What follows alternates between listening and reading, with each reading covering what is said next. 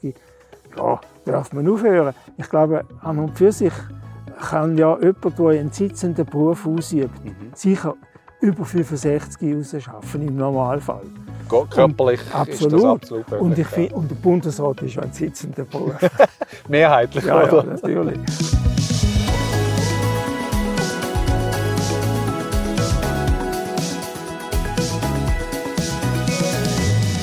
Herzlich willkommen zum Bänkli Talk. Heute auch wieder an einem ganz speziellen Ort und mit einem ganz speziellen Gast, wo ich gar nicht grösser äh, darauf eingehen wer das ist, weil wenn ich seinen Namen sage, dann weiß man es eigentlich. Und zwar ist das der Hans-Rudolf Merz, den ich hier bei mir darf auf dem Bänkli begrüßen. Herzlich willkommen. Danke. Schön haben Sie mit mir Zeit gefunden. Äh, wir haben sogar Wetterglück, trotz der Beise. Meine erste Frage an Sie ist, wie alt sind Sie aktuell? Ich war im November letzten Jahr 80. Also nicht mehr weit, bis zum 81. Altersjahr. Ja, noch ein paar Wochen. Noch ein paar Wochen. Das Bänkchen, das Sie uns eingeladen haben, wo sind wir da und wieso sind wir da? Was bedeutet das für Sie? Also es ist eigentlich selbstredend, wenn wir so ein bisschen umeinander schauen. Das ist ein Aussichtspunkt, das ist äh, ein Triangulationspunkt. Diese Punkte sind eingerichtet worden für die Landesvermessung. Mhm. Man nimmt an, dass im Mittelalter einmal auch noch gedient haben als Höhenfeuer, mhm. um Informationen kriegerischer Art auszutauschen. Und heute ist es natürlich für den Tourismus. Und das hier ist ein Bänkchen, wo eigentlich zeigt, was so eine Zentrumsstadt oder eine Zentrumsgemeinde wie Herisau alles ausmacht. Mhm. Wenn man runter sieht man zuerst die Alterssiedlungen, nachher das Sportzentrum, mhm. dann kommt die Kaserne, als nächstes das Spital. Mhm. Dann kommt das Zentrum mit allen Laden und dem Geschäft. Ja. Dann kommt die psychiatrische Klinik im Hintergrund. Mhm. Dort hat es ganz einen berühmten Patient in der Person von Robert Walzer. Mhm. Und richtig Gossau ab, wo der Fluss geht, wo man früher noch benutzt hat für die Energie, für die Industrie, vor allem für die Textilindustrie. Und all das ist eigentlich da oben sichtbar als ein Ensemble von einer Zentrumsgemeinde. Und bedeutet Ihnen der Ort auch etwas? Ist das ein Ort, wo Sie gerne mal herkommen? Oder ist das jetzt mehr auch einfach jetzt im Zusammenhang mit dem Gespräch, wo Sie gesagt haben, das passt doch gerade? Ja, also ich wohne natürlich auch in der Nähe und das ist insofern im wahrsten Sinne des Wortes ist das naheliegend.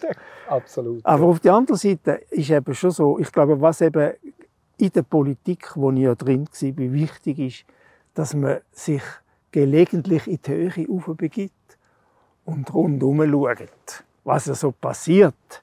Und dann, wenn man rundherum schaut, sieht man eben die ganze wunderschöne Schweiz und damit die ganze politische Konfiguration. Mhm. Man sieht nämlich Höhen, wenn man jetzt auf die Seiten schaut, bis ins Hentis auf. Mhm. Man sieht auch ins Unterland runter. Man sieht den See, man sieht eigentlich die Vielfalt von unserem Land. Und das ist etwas, wo der Politiker, Politikerin eigentlich jeden Tag müsste im Auge haben. Sich bewusst sein. Ja. Sich bewusst sein, was wir für ein Land sind und was eigentlich unser Land ausmacht. Wenn Sie das gerade so wunderschön sagen, was bedeutet denn für Sie die Schweiz? Ein Wunschschweiz aus meiner Sicht wäre, dass sie in erster Linie Wohlstand hat. Mhm. Das Land hat ja keinen Rohstoff. Mhm. Wir müssen alles importieren, veredeln, wieder exportieren. Wir sind mit anderen Worten auf den internationalen Handel sind wir sehr angewiesen. Und der Maßstab für den Wohlstand ist ja das Bruttoinlandprodukt.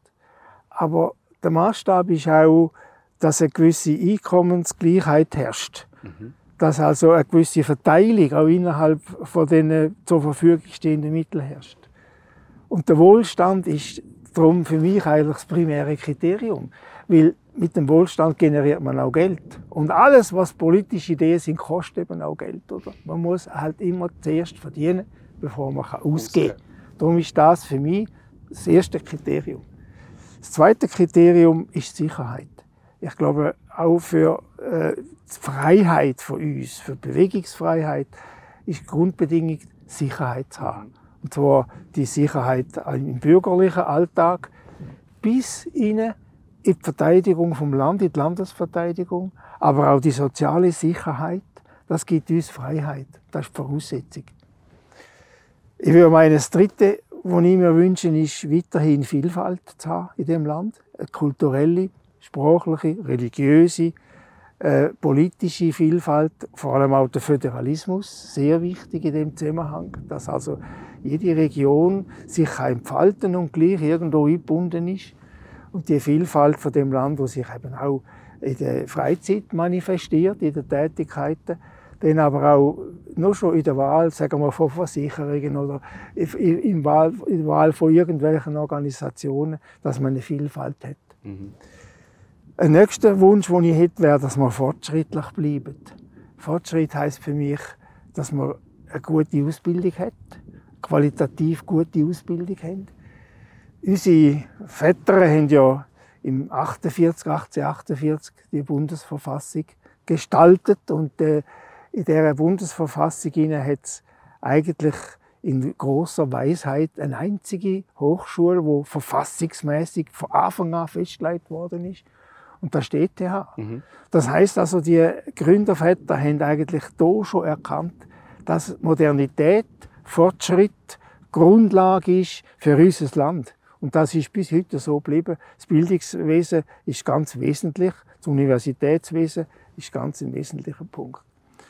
Und ein, vielleicht ein letzter Punkt, der auch sehr wichtig ist, ist Solidarität. Ich glaube, wir sollten äh, halt auch Solidarität erkennen, wo man sie braucht, zum Ausgleich zwischen Generationen, zum Ausgleich mit, zwischen Arm und Reich, zwischen Bedürftigen und Sättigen, die können etwas leisten Auch Milizleistungen können erbringen, dort, wo öffentliche Aufgaben anstehen, wo man nicht anders bewältigen kann, wie mhm. zum Beispiel Feuerwehr und andere mhm. Sachen. Also die Solidarität, meinetwegen auch mit dem Ausland natürlich. Äh, das sind also die, die, fünf, die fünf Wünsche, die ich hätte. Und die sind eigentlich, äh, man, kann, man kann sagen, ja, fünf Finger. Ja. Das sind eigentlich fünf Finger. Also Wohlstand. Und dann das zweite ist Sicherheit. Das dritte ist Vielfalt. Das vierte ist Modernität. Und das fünfte ist Solidarität. Solidarität. Und Sie werden oder sind jetzt 80, wie Sie es vorher gesagt haben. Wie hat sich in diesen 80 Jahren für Sie die Schweiz verändert oder entwickelt? Sagen Sie mal vielleicht so. Verändert ist vielleicht das falsche Wort. Wie hat es sich entwickelt aus Ihrer Wahrnehmung? Also wir haben ja in den Jahren, wo ich geboren bin, während dem Zweiten Weltkrieg, eine Sondersituation gehabt. Die habe ich noch ein bisschen miterlebt. Äh, Ende Zweiten Weltkrieg hat es zum Beispiel immer noch Rationierungen gegeben. Also ich mag mich noch an Rationierungsmärkte erinnern. Also das ist eine Zeit, die mit, mit Verzicht zu tun hatte, auch mit Leistungserbringung. Mein Vater war zum Beispiel äh, damals Offizier während dem ja. Zweiten Weltkrieg. Also er dient wirklich? Er dient. Wir mhm. haben das miterlebt, die ganze Situation. Und nachher dann die 60er Jahre, wo dann eigentlich gekennzeichnet sind der, der Wiederaufschwung, auch mhm. in der europäischen Wiederaufschwung, wo wichtig, eben, weil wir ein Exportland sind, haben wir natürlich von dem dann auch profitiert. Nachher sind die Revolutionen gekommen, wo die Schweiz zum Teil so ein bisschen daran betroffen war, also die Revolutionen der 68er Bewegung. Ah, so die Aufstände sozusagen. Die Aufstände und vielleicht auch ein bisschen die ersten, die ersten Aufstände von der, von der Ölbaronen, die mhm. zum ersten Mal auch den Gedanken vom Umweltschutz auf ihre Art eingebracht haben. Und nachher ist die Globalisierung gekommen. Aber ich glaube, und, und innerhalb von diesen Globalisierungsbestrebungen hat es natürlich auch Revolutionen gegeben, muss man mhm. sagen. Aber wir als Schweiz haben eigentlich nach meiner Auffassung immer den Weg ohne Revolutionen gefunden. Wir mhm. sind immer mit der Zeit gegangen, ohne dass wir den Zeitgeist, dass wir erlegen sind. Wir haben immer den eigenen Weg gefunden. Die Schweiz ist eigentlich in dem Sinn evolutionär. Immer schön mit den Entwicklungen gegangen, ohne dass sie darunter irgendwo leiden müssen. Sie hat es auch immer sehr gut bewältigt auch wenn man mal eine Krise hatte, die von außen angetragen worden ist, äh, hat man das eigentlich immer können auffangen und wieso hat man das können, aus Ihrer Wahrnehmung? Wieso ist die Schweiz so widerstandsfähig?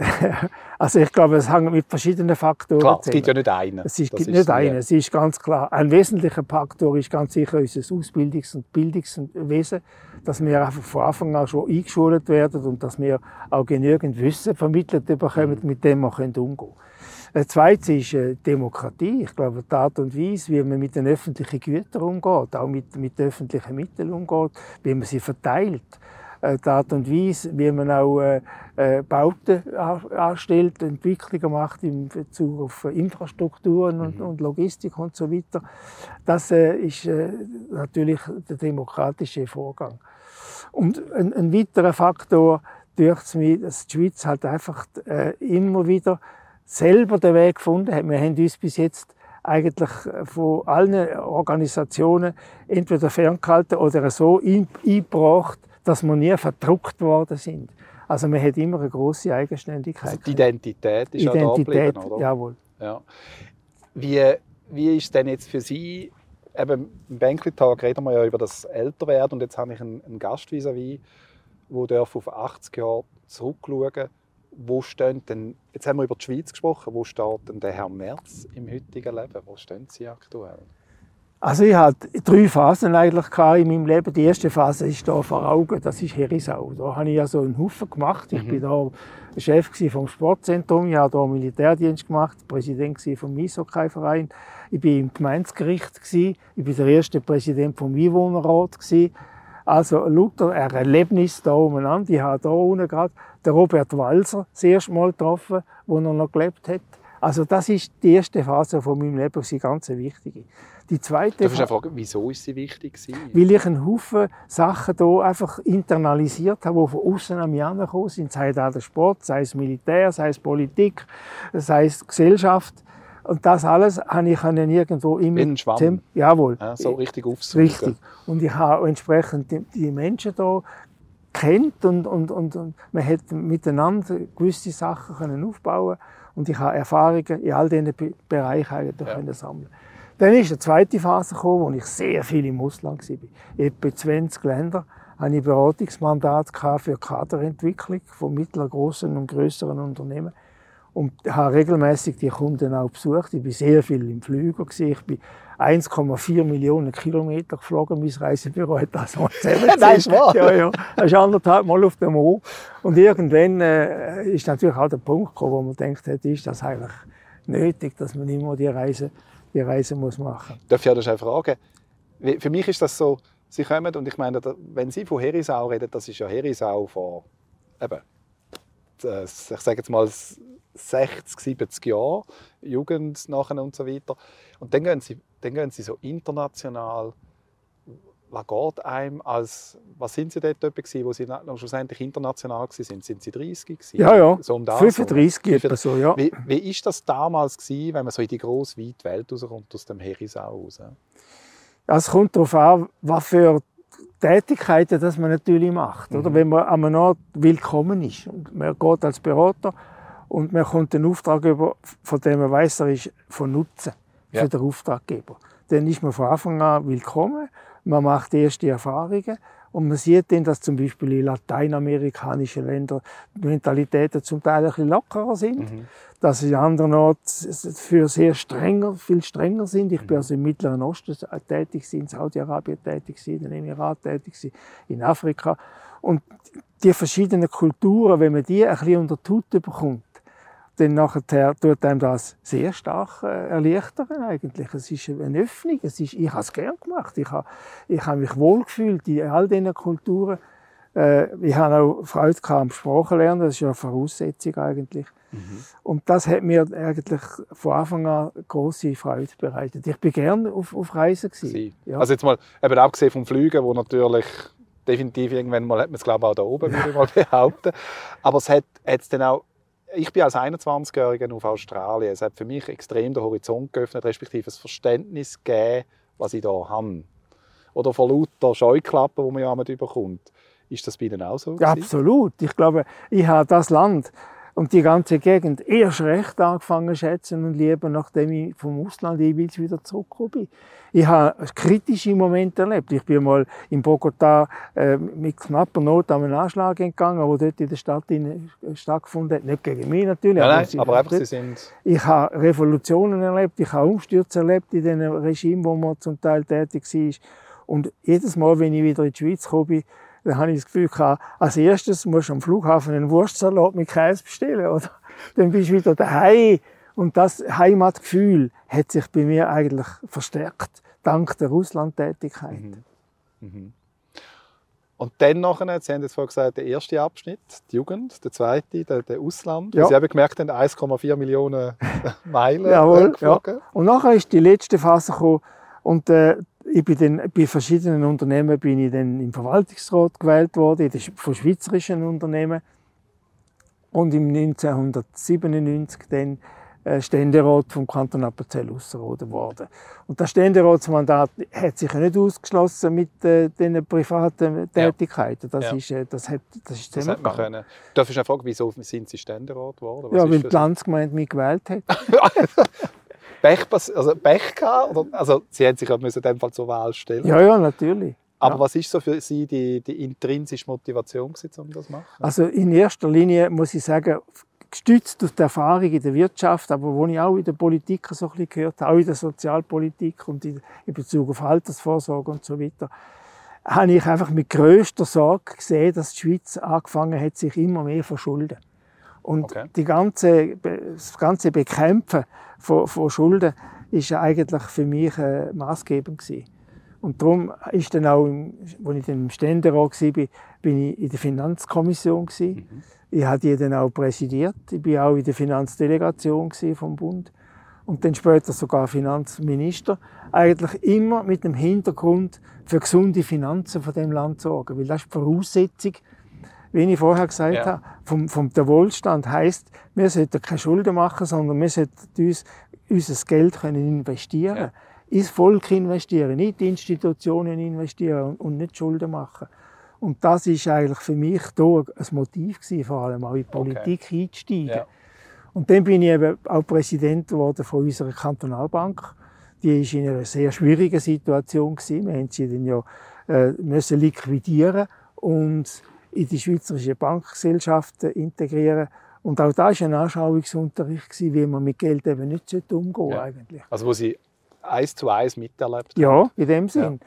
Und dann natürlich, dann hat äh, die lokale Partei, die ich angehöre, hat dann den Vorschlag gemacht, äh, ich soll doch in den Ständerat gehen. Und dann bin ich in das, in das Rennen gegangen und äh, das hat natürlich dann den Wahlkampf gegeben, Mann gegen Mann. Wir sind zwei Kandidaten gewesen. und wie sich denn gehört, oder? Muss halt dann fast jeden Abend auftreten. Aber das ist eigentlich auch eine Lehre gewesen, dass man einfach muss können argumentieren und zwar über eine längere Zeit mhm. raus. So ein Wahlkampf äh, geht ja nicht einfach nur ein paar Tage. Und das ist äh, eine Erkenntnis, die ich hier gewonnen habe, um zu schauen, äh, wie ist es sicher, was kommt da auf dich zu, mhm. wer reagiert wie auf was mhm. in der Politik. Mhm. Man fängt da zu verstehen, also auch zwischen den Zielen zu lesen, oder? Mhm. In der Politik, in den Wahlkämpfen, das ist enorm nützlich. Auch Leserbriefe. Und dort hat man das erste Mal halt auch äh, über sich selber Kritisches gehört und gesehen und gelesen. Und das tut einem auch stärken. Ja. Weil wenn man dann in der Politik sich exponiert, namentlich als Bundesrat, dann muss man eine dicke Haut entwickeln. Mhm. Es, es, hat ja nur sieben Bundesräte und die, wenn die sieben nicht resistent sind, dann geht es nicht. Ja. Das muss man also können. Auch äh, in der Auseinandersetzung eben standhaft bleiben. Mhm. Und jetzt sind Sie, dennoch ist dann die Parlamentszeit gekommen, eben zuerst Ständerat und dann sind sie ja gemäß, wenn ich es jetzt nachgelesen habe, nochmal relativ Sie haben ja das nicht auf dem Ticket gehabt, ich werde jetzt Bundesrat, glaube oder? Das ist nicht Ihre nein, nein. Absicht. Auch wie, eben, Sie haben vorhin so schön gesagt, die Landsgemeinde hat mich gewählt. Ja, das, ist, ja, ja. das klingt jetzt nicht so, äh, Sie sind am Morgen aufgestanden und gesagt, heute werde ich Politiker. Und, und das Gleiche ist mit dem Bundesrat. Ja, das kann man ein so sagen, ja. Also es ist natürlich so, dass die Bundesratswahlen, die werden ja innerhalb der Fraktionen vorbereitet, ja. oder? Und meine Fraktion hat schon fünf Kandidaturen gehabt, mhm. intern und zwei äh, Frauen und ich sind in der Bundesversammlung auch vorgeschlagen worden. Und in dem Zusammenhang hat halt auch da, glaube ich, äh, die Sorge um Bundesfinanzen hat sicher auch äh, eine Rolle gespielt. Mhm. Es ist äh, so gewesen, dass äh, zu Beginn vom Jahrhundert die SBB vom Bund ausgegliedert worden ist und auch PTT und den Organisationen hat man müssen Pensionsgelder mitgeben. Mhm. Und nachdem der Bund selber eigentlich gerade gestanden ist dafür, hat man eigentlich ähm, eine Staatsgarantie müssen jetzt äh, monetarisieren. Mhm. Äh, und damit äh, hat man sich müssen verschulden. Also rein die Pensionskassenbeiträge, die man müssen den Unternehmen mitgeben, sind etwa 20 Milliarden Franken ja. Und das hat mich mit größter Sorge erfüllt. Und darum bin ich eigentlich von Anfang an auch als der bekannt gewesen im Ständerat, wo eben immer wieder in der Finanzkommission auch mahnend auftreten ist. Und ich glaube, es ist halt schon so, Bundesrat wird man dann, wenn alles zusammen stimmt. An einem ja. bestimmten Tag. Ja. Es ist also fast nicht planbar. Also wenn jemand sagt, ich will Bundesrat werden, mhm. dann ist das wahrscheinlich eine Illusion. Sondern es muss einfach verschiedene Faktoren müssen, müssen zusammenspielen, dass es an dem betreffenden Tag dann äh, eben zur Wahl langt. Und dann sind Sie Bundesrat gewesen. Sie sind, jetzt müssen Sie mich schnell korrigieren, neun Jahre, sieben Jahre? 2003 bis 2010. Okay. Sind Sie sieben, Bund sieben Jahre sind Sie sieben Bundesräte, sieben Bundesjahre haben Sie gemacht. Jawohl, richtig. Ähm, und dann haben Sie den Entscheid gefällt, aufzuhören. Was ist für Sie die Bewegung gewesen, aufzuhören? Also im Grunde genommen äh, eigentlich vor allem das Erreichen vom Ziel. Also die Schuldenbremse, die ist ja vor meiner Zeit in der Verfassung eingeführt worden, mhm. aber ich habe sie dann müssen umsetzen. Ja. Und das war eine, enorme Kleinarbeit. Also, bis man alle Departemente auf eine Linie gebracht hat, das ist ja begreiflich, dass jedes Mitglied vom Bundesrat sein Departement verteidigt hat. Klar. Und das ist äh, eine, eine grosse äh, Aufgabe, die man hat müssen bewältigen musste. Und dann ist irgendwann der Punkt gekommen, wo man etwa 20 Milliarden Schulden hat können abbauen und wo auch die Unternehmenssteuerreform 2 über die Bühne gegangen mhm. Und so damit habe ich mir gesagt, das sind zwei Ziele, die ich auch erreichen wollte. Mhm. Die Unternehmenssteuerreform, wo man auch gewisse Erleichterungen geschaffen hat für KMU, gewisse Erleichterungen für Teilliquidation zum mhm. Beispiel. Mhm äh, gewisse Erleichterungen auch im Bereich dann von der Mehrwertsteuer, obwohl dort materiell nicht wahnsinnig viel gegangen ist, aber nur schon im formellen Bereich, äh, im strukturellen Bereich mhm. von der Mehrwertsteuer hat man sehr viel erreicht. Und ich hatte das Gefühl gehabt, jetzt ist der Zeitpunkt da. Äh, auch noch das Alter ist dazu. Ich war 68 mhm. zu dem Zeitpunkt mhm. und habe das Gefühl gehabt, mit 68 ja, darf man aufhören. Ich glaube, an und für sich kann ja jemand, der einen sitzenden Beruf ausübt, mhm. sicher über 65 rausschaffen, im Normalfall. Körperlich und, absolut. ist das absolut perfekt. Und, ich find, und der Bundesrat ist ein sitzender Beruf. Mehrheitlich, ja, oder? Ja, natürlich. Und darum äh, habe ich dann bis 68 gemacht und ja. habe das Gefühl, jetzt ist der Zeitpunkt da, wo ich das Amt kann niederlegen kann. Und was heißt das jetzt auch für Sie rückblickend? Ist das der richtige Entscheid damals? Äh, man weiß ja nie, oder? man weiß ja nie, was kommt. Wo Sie austreten sind aus dem Bundesrat, sind Sie froh, haben Sie das so gemacht? Ja, ja, ich glaube, ich habe in dem Sinne, wenn ich jetzt auf mein Leben zurückblicke, eigentlich nichts falsch gemacht. Okay. Ich hatte die drei Phasen. Ja. Die erste in Zirisau, die zweite vor allem auch im Ausland und dann mit, mit Verwaltungsratsmandat verbunden und die dritte dann 14 äh, Jahre in der Politik, sieben Stände, sieben im Bundesrat für mich geht das auf und mhm. ich würde gerne nichts anderes machen. Sie würde gar nicht nein, anders? Nein. Wunderbar. Ist doch, ist doch schön, wenn man so zurückblicken kann. Ich finde auch. Und jetzt äh, ist der Zeitpunkt gekommen, wo ich keine Ämter mehr habe. Ich war vor kurzem noch Präsident der Schweizer Patenschaft für Berggemeinden. Das habe ich niedergelegt, das Amt. Und jetzt habe ich gar keine Verpflichtungen mehr in dem Sinn. Äh, auch kein Referat mehr. Ich habe viel gehalten, gern gehalten auch. Und jetzt bin ich einfach äh, auf mich zurück gefallen, auf mich mhm. selber. Und mhm. ich genieße das. es wird Ihnen nicht langweilig nein, nein, überhaupt mit Ihnen selber? Nein, nein, überhaupt nicht. Also ich, ich habe eine große Bibliothek. Ja, viele Bücher, die ich, sind dort drin, die ich gerne nie gelesen habe, die jetzt endlich drankommen. Und Sie lesen die auch jetzt? Ja, ich, Sie kommen dazu, die zu lesen? Jawohl, ich, komme, ich habe jetzt wirklich Zeit zum Lesen. Und ich finde auch eine sehr schöne Erfindung ist die DVD.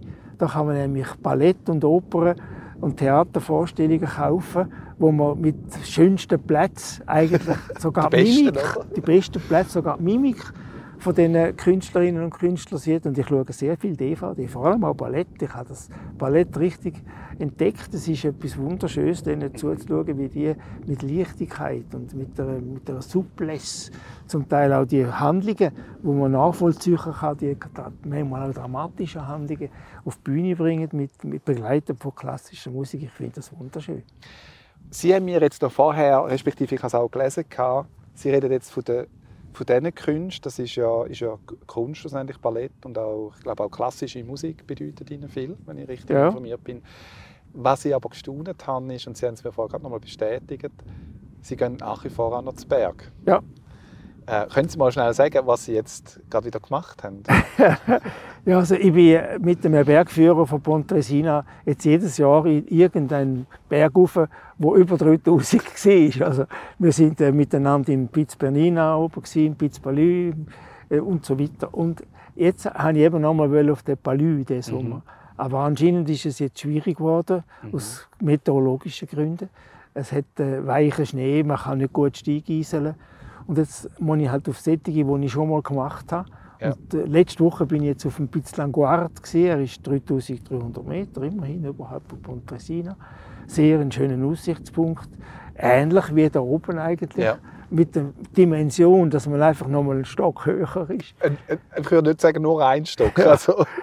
Und ich finde, das Erlebnis, wenn man mit dem Bergführer zusammen zum Beispiel auf einem Piz Bernin oben steht und so, so ein, sagen wir, ein Fünftel von der europäischen Landkarten um sich herum hat und die Ruhe und das äh, Stillehalten in, in, in der Natur, das kann man nicht beschreiben. Das muss man selber erlebt haben. Ich sage immer, ich bin letzte Woche gerade in den Schweizer Bergen in der, in der Ferien gewesen und bin irgendwo auf einem Hocker oben gestanden und schaue so in das Tal runter. Und dann merke ich mal wieder, wie klein ich eigentlich bin. Also einfach nichts verglichen, oder? Ja. Und auch, ähm, oder Sie haben ganz am Anfang von unserem Gespräch von der Geschichte erzählt. Und wir haben ja immer das Gefühl, jetzt da, das ist, das, das ist der Moment, wo jetzt alles passiert. Dabei ist schon so viel passiert auf dieser Welt. Also es erdet extrem gut. Was mich einfach was, was ich bewundernswert finde, ist, dass Sie über, mit über 80 nach wie vor noch so zweig sind. Haben Sie ein Geheimrezept, das Sie uns können, wie Sie das machen? Ja, ich weiß es nicht. Ich habe ja mit, äh, im 2008 einen Herzstillstand gehabt und bin dann äh, eigentlich klinisch tot gewesen. Sogar? Ja. Okay man hat mich dann wieder zurückholen hier in dem Spital, wo ich jetzt gerade drauf schaue. Ja. Und dann in der Insel zu Bern habe ich fünf äh, Bypass bekommen, die habe ich heute noch da drin. Und das hat dazu geführt, dass ich für Gesundheit eben geschaut habe, verstärkt als vorher. Und dass ich Gesundheit sehr hoch einschätze und auch dafür etwas tue. Regelmäßig, eigentlich jeden Tag. Das ist, glaube ich, ein wichtiger Punkt. Darf ich schnell fragen, was heißt jeden Tag? Heißt das Bewegung? Heißt das Ernährung? Also, es ist ja nicht auch da. Es ist eine Kombination von genau. beiden. Es, ist, es gehört auch beides dazu. Ich habe lange vorher auch Wettkämpfe gemacht, ich habe Waffenläufe gemacht. Ach, sogar noch? Ja, ja. Wirklich noch die klassischen... Ja, ja, ah. natürlich. Ah. Und auch äh, Marathon-Wettkampf, den Zürcher Marathon, habe ich ein paar Mal gemacht. Und so gesehen bin ich eigentlich relativ fit in den Herzstillstand hineingekommen. Darum ist es auch gut wieder hinten rausgekommen. Ja. Aber ich habe dann äh, auch, als ich wieder verwacht bin aus dem Koma, nach ein paar Tagen, das war ein anderes Verwachen, gewesen, als wenn man aus dem Schlaf rauskommt. Und das ist auch der Punkt, seitdem habe ich eigentlich die Angst vor dem Tod verloren. Ist wahr. Weil ich gesehen habe, das ist einfach etwas anderes. Und äh, das hat mir dann irgendwo die Stärke gegeben, um zu sagen, du hast die Gesundheit wieder bekommen, jetzt musst du sie auch packen. Also das Geschenk, das sie ja sozusagen ja, haben. Ja, ja das nicht einfach nur so, ja, ja, danke und dann wieder weitermachen. Ja. Also nicht, dass sie vorher, in dem Fall haben sie ja vorher nicht nichts gemacht, aber einfach, einfach noch bewusster vermutlich. Ja, so ist es, ja. Mhm. Und ähm, sie haben ja dann auch, wir haben ja vorher darüber geredet, wo sie ja aufgehört haben mit dem Bundesrat, ist ja leider Gottes relativ gleich darauf aber eine schlechte Nachricht bei ihnen privat gekommen, nämlich ihre Frau ist erkrankt. Ähm, auch da haben sie die Stärke gehabt und haben sie ja selber auch gepflegt. Ist das richtig? Das ja, ja, für mich war das selbstverständlich gewesen, äh, dass man eben in guten und in schlechten Zeiten da ist und das äh, Pflegen von einer dementen Person ist etwas ganz Spezielles, weil man etwas miterlebt, wo eigentlich nicht zum normalen Leben gehört, wo aber am Schluss halt eben auch ein Teil vom Dasein kann sein niemand von uns weiß, wo es anführt. So etwas tut man ja nicht heranziehen, sondern es kommt über einem ab. Ja. Und diejenigen, die es betrifft, sind hilflos. Und die brauchen Hilfe. Und es ist ja naheliegend, dass in so einer Situation man dann eben da steht. Und dass man dann die Phase nicht miterlebt. Es geht ja über Jahre raus, der Vorgang von Alzheimer. Mhm. Ist ein sehr ein schwieriger äh, Vorgang für alle Beteiligten. Ja, also von der betroffenen Person bis zu der nächsten, bis Ja. zu der Ja, ja. Pflegenden und so weiter. Oder? Und ist das, wenn ich Ihnen so zulasse, habe ich so den Eindruck, Sie haben sehr viel, eben, Sie sagen ja, Sie haben das Leben dürfen oder dürfen das Leben leben, Sie sind ja immer noch da, zum Glück auch, ähm, wo Sie sehr viel aus den Erfahrungen heraus eigentlich haben können mitnehmen oder? Das, das, eben, das, was Sie da in der Jugend geprägt hat, der Schwamm, wo wir gesagt haben, wo Sie aufsaugen, Ja. Jetzt die Krankheit von ihrer, von ihrer Frau, hat Ihnen das auch noch mal irgendetwas mitgegeben auf, auf den Rest von Ihrem Leben? Oder wie haben Sie das wahrgenommen? Man sagt ja immer so, mein letzter Gast hat mir gesagt, es, hat, es macht alles einen Sinn. In dem Moment erkennt man vielleicht den Sinn ja nicht. Also ich glaube, es ist niemand, der sagt, ah, schön, habe ich jetzt, darf ich das machen, was Sie gemacht haben. Aber gibt es Ihnen so im Nachgang irgendwo einen Sinn, wo Sie sagen, ah, okay, das, das kann ich mitnehmen aus dem heraus? Nicht wirklich. Ich glaube, das führt dann schon in die sogenannte Theodizee. Also die Frage, warum, äh, was ist es eigentlich für ein Gott, wo uns zum Teil auch leiden lässt? Oder wo uns behindert auf die Welt bringt? Oder wo irgendwelche Schaden über uns bringt? Und, oder jetzt die ganzen kriegerischen Ereignisse. Warum tut die Macht, wo man Gott nennt, in den verschiedenen Religionen, solche Sachen zulassen? Das ist die Theodizee. Und ich glaube, mit der muss man fertig werden. Das muss man akzeptieren. Man darf wegen dem nicht verzagen. Ja. Man darf wegen dem nicht einfach ungläubig werden, sondern man muss die Überzeugungen. Und ich finde, man muss, wenn man irgendeinen Entscheid trifft, immer zuerst bei sich selber im Reinen sein. Und die Entscheidung, bei sich selber im Reinen zu bleiben, die darf man nicht verlieren. Ja. Das ist der wichtige Punkt. Das ist schlussendlich das, was einem auch im Leben behalten. Jawohl, oder? das finde ich auch. Ja. Das, das, weil, wenn man, wenn man ja sich selber nicht, mit sich selber nicht im Reinen sei, sei, oder ist, so formuliert, wie kann man dann mit den anderen? So ist es ja. oder? Ja. Respektive auch, ich, es ist doch auch vielfach so, es, wird ja dann immer, es kommen dann immer all die gut gemeinten Ratschläge. Ja. Das sind ja alle gut und recht, aber ich glaube, wenn man selber in einer Situation innen ist, respektive einfach den Tipp von außen kann geben, das ist ein großer Unterschied. Das ist es so. Und viele Sachen muss man einfach dann durch. Auch wenn sie negativ und wenn sie unangenehm sind, man muss sie einfach erdulden, ohne dass man wegen dem verzagt. Wenn Sie jetzt einem, ich sage jetzt mal heute 20, 25-Jährigen einen, einen Tipp fürs Leben können mit auf den Weg geben, was kommt Ihnen da in den Sinn? Also in erster Linie würde ich allen jungen Leuten sagen, seid neugierig. Ich glaube, ein Erfolg vom Leben besteht darin, dass wir uns offen behalten für verschiedenste Möglichkeiten. Im Beruf, im Privaten, in der Belletristik, meinetwegen, in der Kultur, in der Kunst und überall. Und die Voraussetzung ist, man muss neugierig sein. Das ist das Allerwichtigste. Man sollte also sich nicht verschliessen, man muss offen sein. Das heißt nicht, dass man wegen dem irgendwo sich zerstreibt Ja. oder ver verliert, Ja. sondern es muss, es muss einfach eine Substanz da sein, aus der man kann quasi abrufen Nachher, je nachdem, wie man das Leben gestaltet, dass man kann abrufen Und das, das Beispiel vom Schwamm, wo Sie eingangs gesagt haben, finde ich ein gutes Beispiel. Die, Neugierde führt dazu, dass wir eben möglichst viel von dieser Substanz in uns inne haben und dann nachher abrufen, je nachdem, wo man sie braucht. In der Situation, innen, wo dann vielleicht eben wichtig Genau. ist, dass man die Erfahrung Richtig, auch hat. Oder? ja. Und ich glaube auch, schlussendlich sind wir ein bisschen philosophisch unterwegs, aber Erfahrung, also das merke ich jetzt, ich bin jetzt 47, ich bin viel ruhiger unterwegs, weil ich Erfahrung kann können sammeln jetzt schon. Immer noch, ich bin immer noch nicht bisschen mehr wie die Hälfte, wo Sie sind, aber ich merke einfach schon, was das ausmacht, wenn man Erfahrung hat äh, und nicht mehr nur noch die reine Sturm- und Drangphase unterwegs ist. Oder? Wie, wie nehmen Sie denn noch, so ein bisschen jetzt als, als, als Abschluss, wie nehmen Sie denn die heutige Jugend wahr? Ich kann es nicht sagen. Ich habe zum Teil ein bisschen Mühe, um sie zu lesen, weil die heutige Jugend natürlich auch ganz anders aufwächst, äh, aufwächst als wir. Ja. Ich habe gesagt, ah, früher haben wir ja alle die Möglichkeiten äh, von Social Media zum Beispiel noch nicht gehabt. äh, alle die Einflüsse, die es hat, auch die ganze Entwicklung im Zusammenhang mit, mit Drogen, im Zusammenhang mit sozialen Entwicklungen, das haben wir nicht alles, alles nicht, oder nicht so intensiv erlebt. Darum kann ich es nicht so sagen. Aber klar ist, jede Generation hat am Schluss ihren Erfolg gefeiert. Mhm. Wenn man zurückschaut, äh, in das Land schauen, wo es vor Jahrhunderten schon Leute hatten. Die Tatsache, dass wir da sind, ist ja eigentlich der Beweis, dass die so nicht immer falsch gemacht haben. Ist so. Folglich muss man ein bisschen vorsichtig sein. Oder? Als Alten ist man manchmal ein bisschen in der Gefahr, dass man die Jungen irgendwie äh, kritisiert oder dass man sie nicht will verstehen und, und, und sagt, die sind ver verwöhnt oder sie sind nicht mehr aufmerksam und so weiter. Nein, nein, ich glaube, das kommt schon gut raus.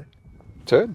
Dann mit diesen Worten würde ich glaube sagen, möchte ich mich ganz herzlich bei Ihnen bedanken, dass Sie Zeit gefunden haben, mit mir hier auf dem wunderbaren Aussichtspunkt über Herisau, über Ihr Leben, über Ihre Höchst, aber auch Tiefs, die Sie hatten, können mit mir darüber reden. Und wünsche Ihnen weiterhin nur das Beste, beste Gesundheit vor allem und dass sie weiterhin also in die Richtung 4000er können steigen können und die Schweiz von oben runter anschauen können. Danke für den Besuch. Normalerweise für alle Veranstaltungen müssen wir entweder auf Zürich runter oder auf Bern hoch. Und jetzt ist es einmal Zürich auch. Wunderbar, passt doch perfekt. Herzlichen Dank.